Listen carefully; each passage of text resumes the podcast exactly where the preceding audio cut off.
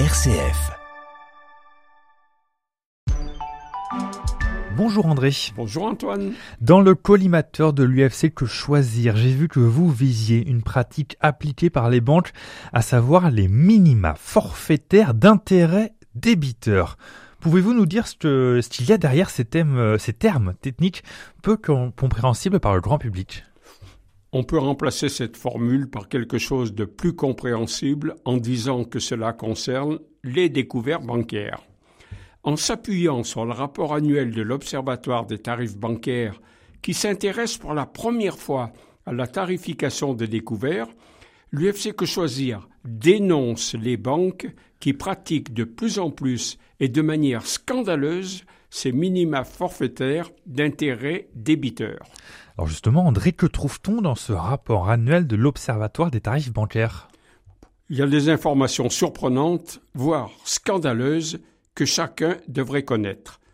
Pour les découverts supérieurs à 400 euros, les banques appliquent uniquement des agios qui sont proportionnels aux découverts.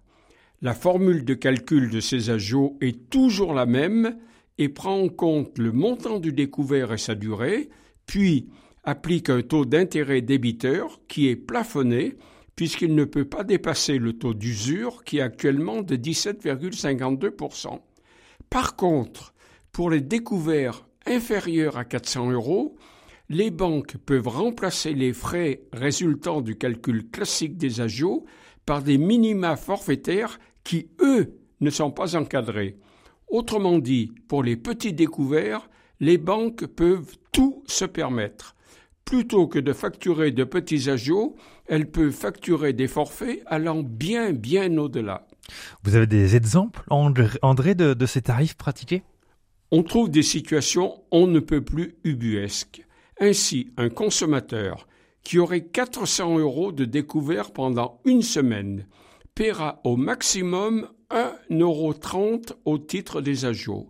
Mais un consommateur qui aurait un seul euro de découvert pendant une seule journée paiera de son côté 7 euros de frais de découvert s'il est client de la BNP ou de la Société Générale et jusqu'à 16 euros à la Banque populaire d'Occitane. On marche sur la tête. Et il est inutile ici de démontrer que ces frais forfaitaires ne constituent en rien une juste rémunération des banques. Il est évident qu'ils sont totalement décorrélés des coûts qu'elles supportent réellement. Alors que préconise votre association l'UFC Que Choisir euh, pour remédier à cette anomalie qui peut frapper des ménages susceptibles d'avoir des petits découverts ponctuels? Il faut absolument les préserver de ce qui constitue des frais sanctions. Pour cela, il faut informer que cette pénalité peut toucher tout le monde et c'est ce que nous faisons aujourd'hui grâce à RCF. Il faut aussi que les consommateurs soient très vigilants dans la gestion de leur budget et autant que faire se peut éviter tout découvert. Et en ce qui nous concerne à l'UFC Que Choisir, nous demandons officiellement au ministre de l'économie d'œuvrer pour mettre fin à l'actuel cadre réglementaire permissif dans les plus brefs délais pour interdire aux banques de pratiquer des minima forfaitaires d'intérêt débiteur. Merci beaucoup André de nous avoir alertés comme ça aujourd'hui.